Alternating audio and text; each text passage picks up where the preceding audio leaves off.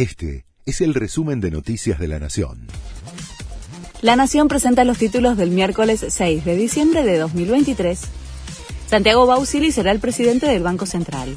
Después de la reunión que mantuvo el equipo económico que lidera Luis Caputo con Javier Milei, desde la Libertad Avanza confirmaron que Bausili reemplazará a Miguel Pelle al frente de la entidad. El futuro titular del Central fue subsecretario de Financiamiento en la primera etapa de gobierno de Macri y se venía desempeñando a la par de Luis Caputo en la consultora Anker denunciaron a Alberto Fernández por cuestionar la medición de la pobreza.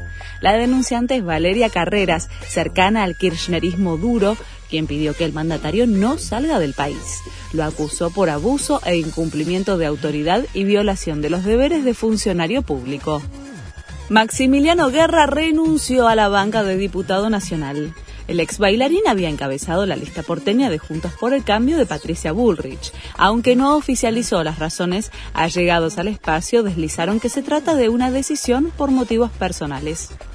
Alerta por tormentas en el AMBA y otras 10 provincias. El Servicio Meteorológico Nacional prevé que las intensas precipitaciones se extiendan hasta mañana. Córdoba, Santa Fe, Mendoza, San Luis, La Pampa, Corrientes, Chaco, Formosa, Entre Ríos y Misiones están bajo alerta amarilla.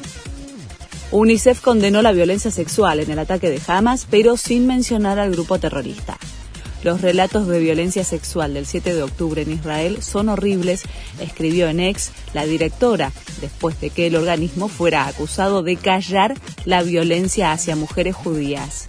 Testigos y médicos forenses relataron detalles de la brutalidad de Hamas. Cadáveres de mujeres desnudas, con los huesos de la pelvis rotos por los abusos y con clavos en los órganos femeninos. Este fue el resumen de Noticias de la Nación.